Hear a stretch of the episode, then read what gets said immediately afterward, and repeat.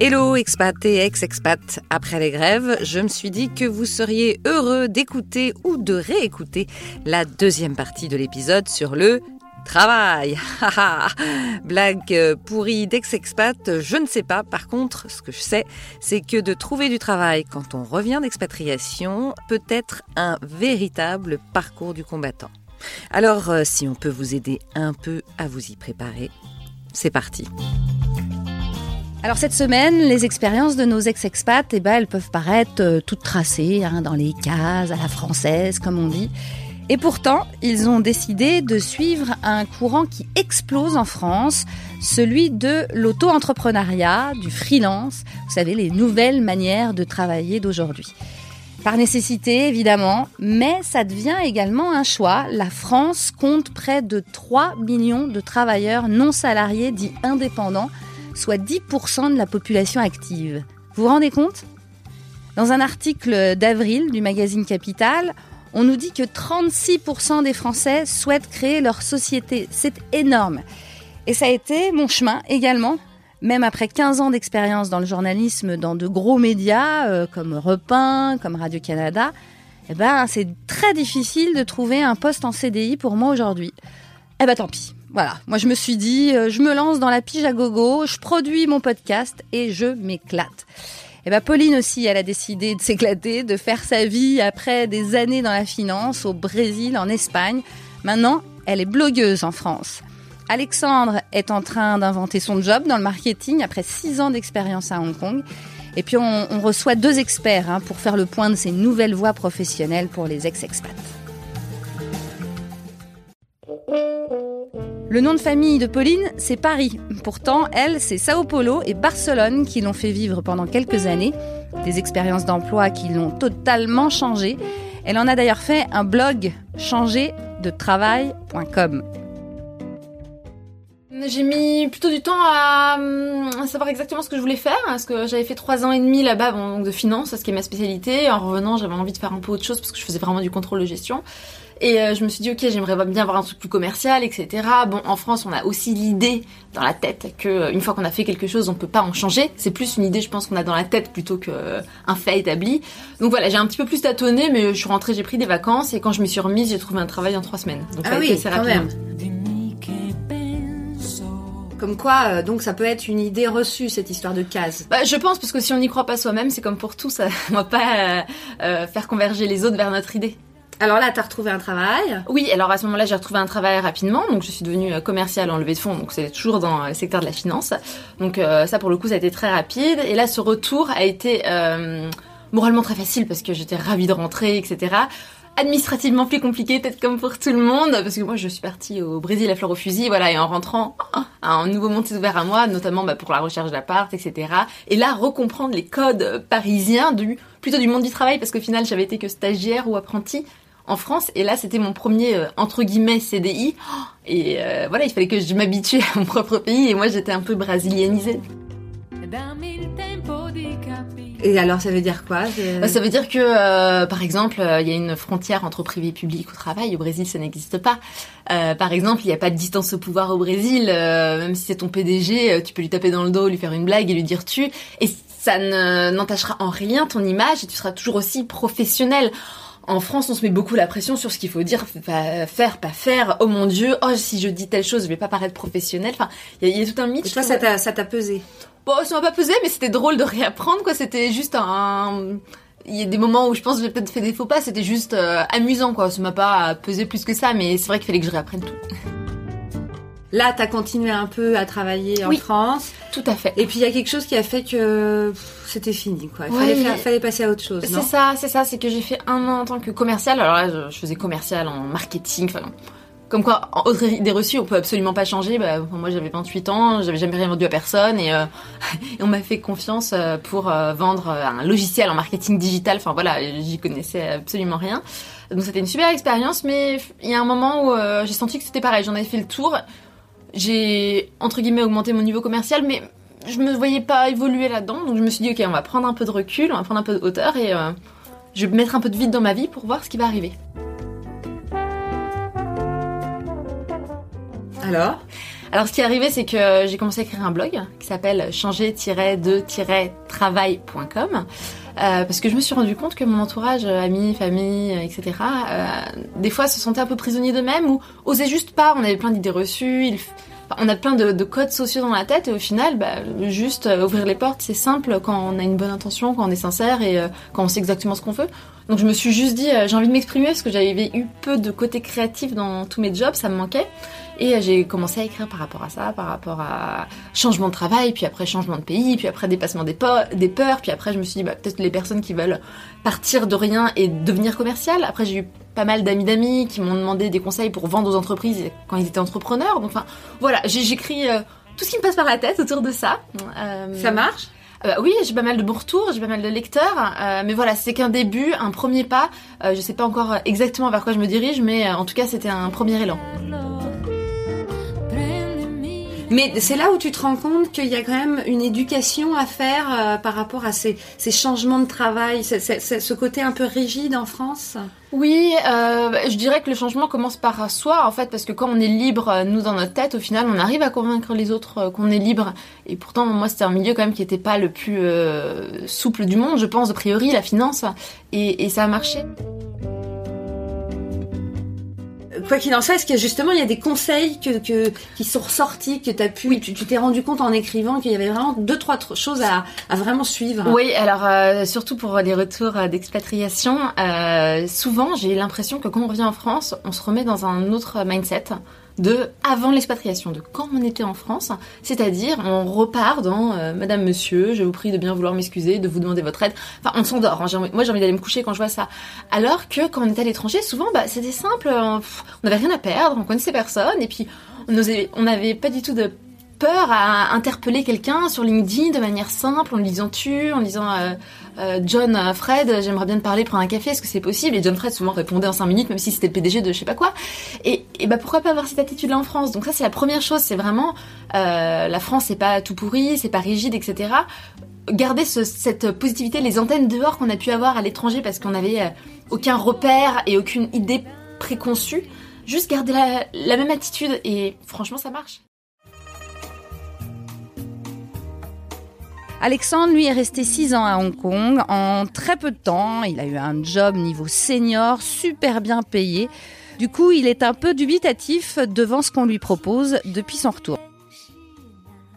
Et donc en fait j'ai commencé quand même ma carrière euh, en, France, euh, chez L'Oréal, donc vraiment classique, parcours école de commerce, et j'avais euh, vraiment l'envie d'aller vivre à l'étranger. Et c'est comme ça que j'ai atterri à Hong Kong.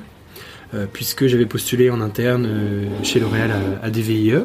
C'est une sorte de contrat euh, d'expat junior sponsorisé par le gouvernement français qui permet d'envoyer des jeunes cadres dans des entreprises françaises à l'étranger. de manière économique pour l'entreprise et confortable pour le salarié puisqu'on ne paye pas le billet d'avion, l'assurance santé et qu'on a un salaire garanti.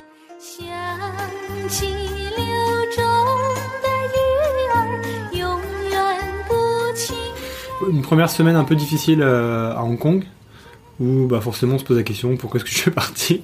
C'était pas très ah, pas très agréable. ça s'est vite euh, passé.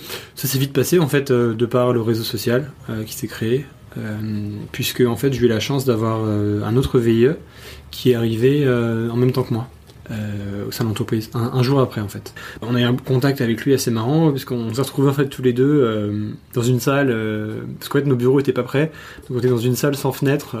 oh, non, ça commençait bien. Quelque chose qui n'existe pas en France, mais un, un, bureau vraiment sans fenêtre à l'écart avec une, une, imprimante qui faisait un bruit d'enfer, où on était un peu les seuls à l'abandon, à, à, l'asiatique, quoi, personne s'occupait de nous, donc on, bah, on a fallu qu'on qu'on se batte un peu pour trouver des tâches euh, et au fur et à mesure bah, la mission s'est mise en place et créée.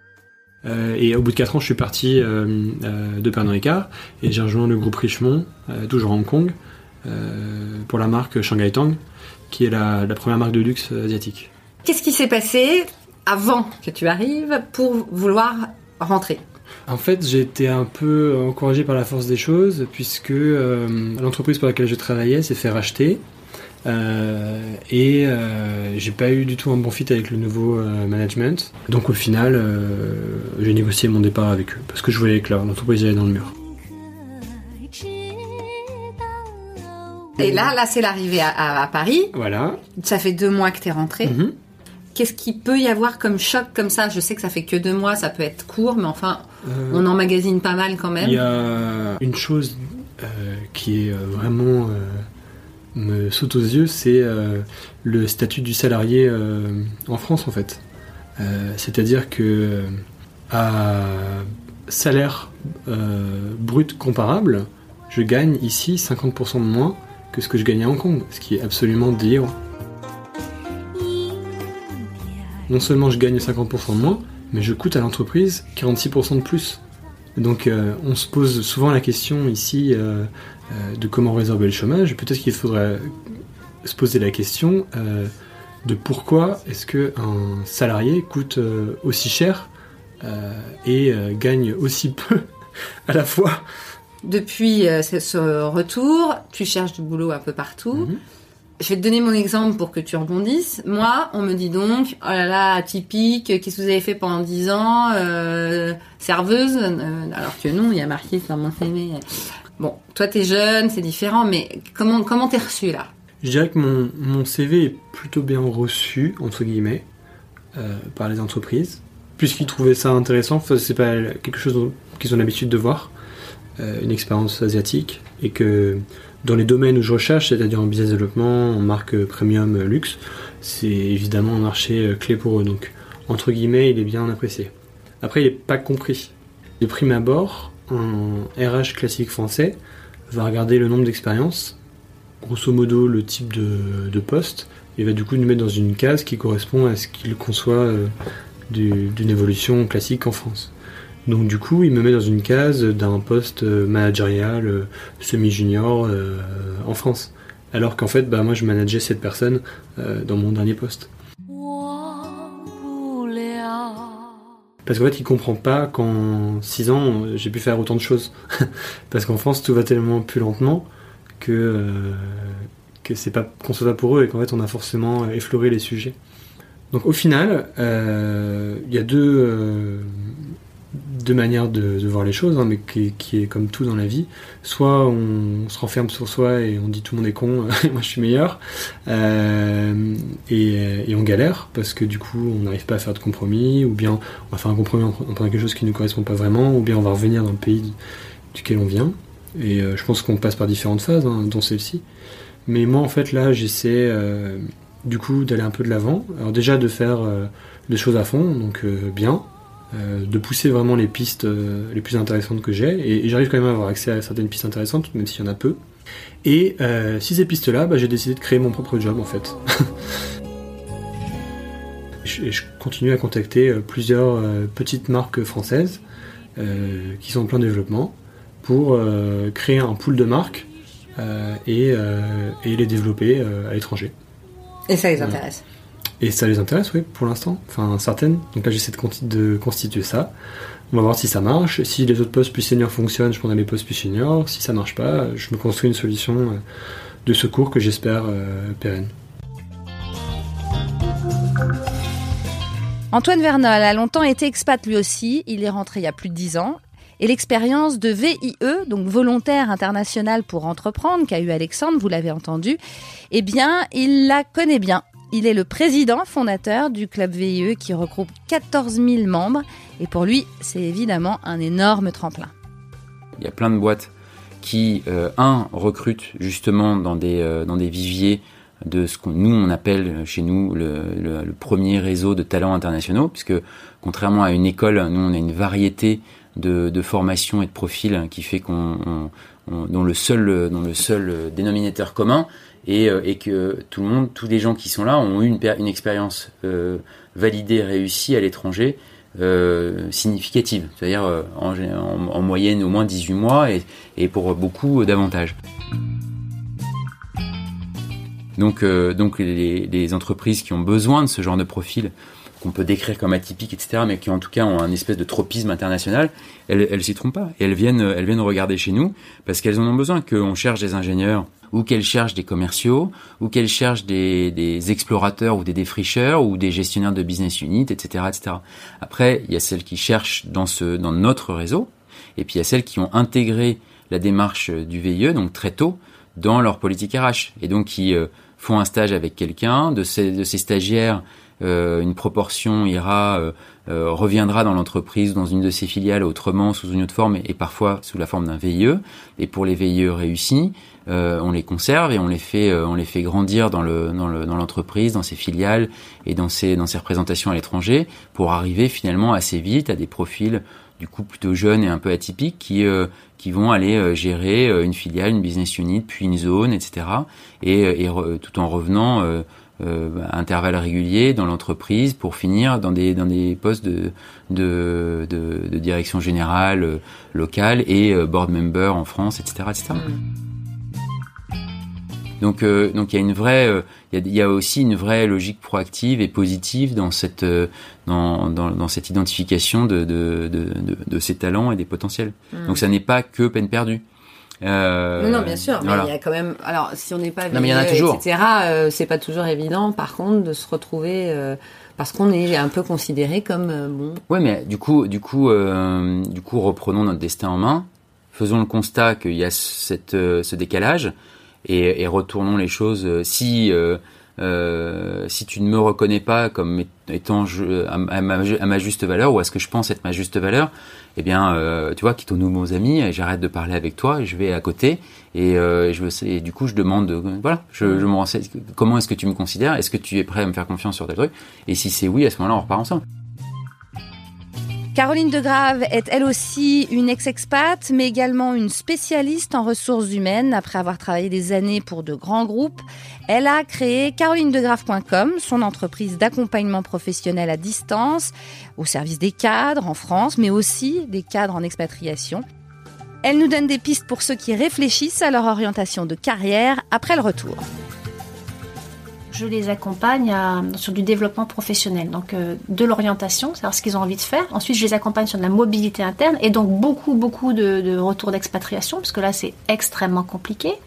C'est compliqué parce que c'est aussi compliqué pour les entreprises, c'est-à-dire qu'il n'y a pas comme ça un poste qui va être se libérer au 30 juin, qui, qui correspond pile poil à la compétence de la personne, etc. Donc c'est un peu, un peu rigide, cette date de fin de contrat, elle est compliquée. Euh, c'est en général difficile pour les entreprises d'anticiper très très euh, à l'avance, alors que le collaborateur de son côté, il a, il a un prochain poste, euh, une nouvelle géographie, des écoles, une famille, enfin voilà. Donc, puis surtout en expatriation, on change énormément. On se développe beaucoup, on a plus d'autonomie et donc là, voilà, on se révèle et donc on, a envie d'autre chose et on est capable de faire d'autres choses. Sauf qu'en fait, au siège en France, par exemple, si c'est en France, c'est très difficile pour l'entreprise de mesurer combien on a changé et comment est-ce qu'on a évolué. Donc déjà, euh, euh, il faut aussi soi-même changer sa posture. Puis après, on s'est éloigné de son réseau. Euh, et puis on a peut-être un petit peu négligé de garder des contacts, de renouer avec certaines personnes, de passer au siège les étés, d'exister, quoi, de se rendre un tout petit peu visible. Et en attendant, bah, au siège social ou euh, euh, notre entreprise de base, euh, bah, les gens ont changé, des gens sont partis, des nouvelles personnes sont arrivées. Finalement, on n'est plus trop connu. Et donc là, c'est là que vous utilisez ah cette méthodologie dont vous me parlez. Méthodologie, oui. en tout cas, tout un, un, process que je, que, que, je déploie avec les gens avec qui je travaille. Oui, complètement. Je les accompagne de, de, pour faire un peu le bilan de leur expatriation et même je reviens un petit peu avant parce qu'il faut essayer de comprendre un peu le fil conducteur. On va réfléchir aussi ensemble à ce qui ferait sens comme prochain poste et puis surtout on les on les on les on les taille, c'est-à-dire le pourquoi du comment et puis euh, je les je les prépare en fait. Je les prépare euh, à refaire, on va même refaire un CV, même si c'est en interne. Hein. on va travailler la communication, euh, ce qu'ils vont dire, et puis après c'est très tactique, c'est les approches qui est-ce qu'on aborde? Est-ce que c'est le RH, lequel, l'opérationnel, etc. Et puis les emails, etc. Donc je suis vraiment en partenariat. C'est euh, vraiment, euh, il y, a, y, a y, a, un côté binôme et, et, je les accompagne jusqu'à ce qu'ils y arrivent. Alors parfois c'est pas un poste, Parfois, ça va être une mission euh, intermédiaire, mais qui va mener sur le bon poste, etc. Mais euh, voilà, je suis vraiment à côté.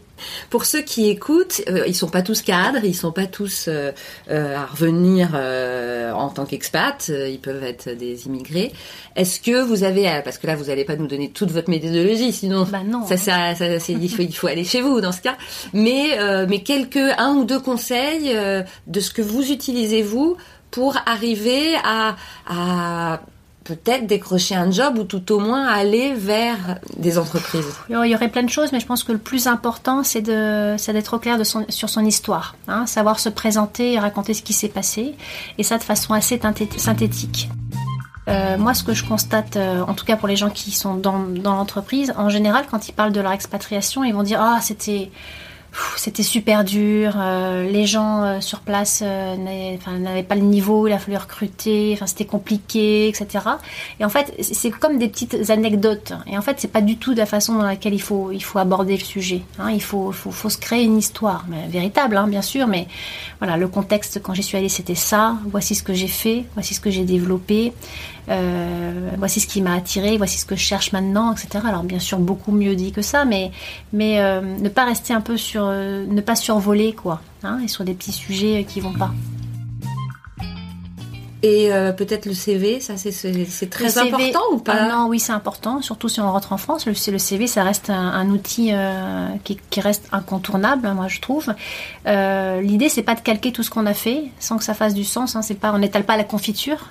Par contre, il faut être au clair sur ce qu'on cherche et il faut aligner son CV dans ce sens-là. Quitte à des fois enlever certaines réalisations qu'on aurait pu faire, etc. Faut pas les marquer pour les marquer. Faut que quand on le, qu'on regarde, quand la personne reçoit son CV, la- le CV de la personne, le poste qu'elle recherche doit être une évidence. Hein, c'est un peu ça qu'il faut viser.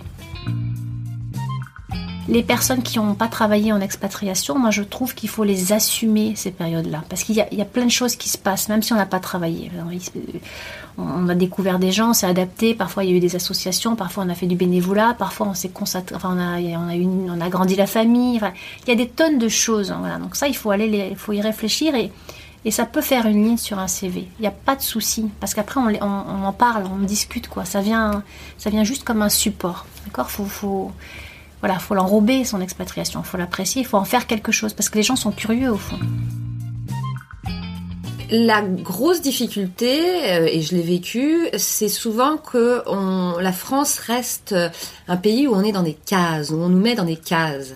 Comment on arrive à, à ce que ça nous énerve pas.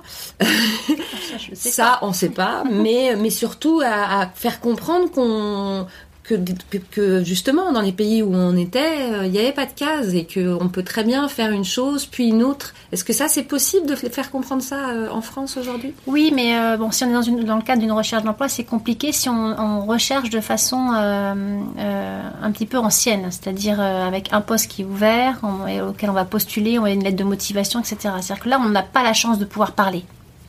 C'est-à-dire que quand on est dans, nos situations, on peut le faire si on utilise le réseau. Et là, les gens vont comprendre que voilà, quand on est à l'étranger, c'était beaucoup plus ouvert, on a fait plein de choses, etc. On peut faire passer un peu notre personnalité, ce qu'on a envie, mais parce qu'il y a eu un contact. Et puis du coup, on va passer les étapes qui suivent. Parce que si on reste à postuler, à envoyer un CV, une lettre, en fait, on n'a pas la place de faire passer un peu tous ces messages-là que quand on était à l'étranger, c'était beaucoup plus ouvert, etc. Qu'on a fait plein de choses, ça se voit peut-être pas, etc. Euh, donc en fait, il faut changer son approche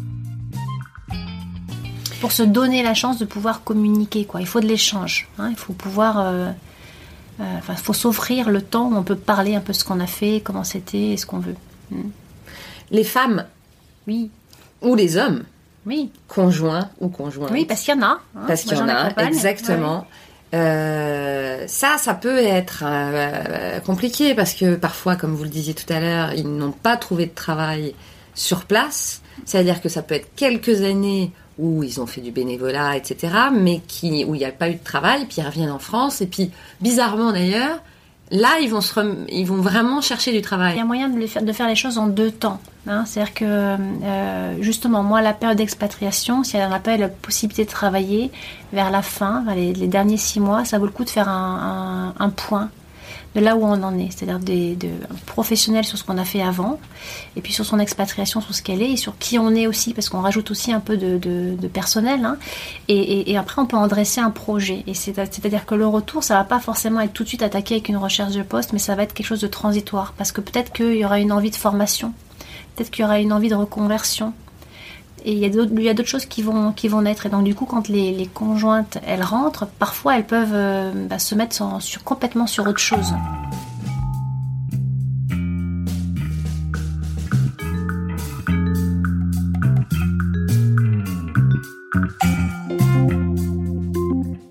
Merci d'avoir écouté ce replay sur le travail. La semaine prochaine, on part en vacances. Bah oui, c'est Noël. En attendant, vous pouvez continuer à mettre des petites étoiles et des commentaires sur les plateformes d'écoute. Ça nous fera notre cadeau à nous pour Noël. Et bien sûr, continuez à partager vos questionnements sur le groupe Facebook d'Ex-Expat, le podcast, ainsi que sur Instagram et sur LinkedIn et sur Twitter. À la semaine prochaine!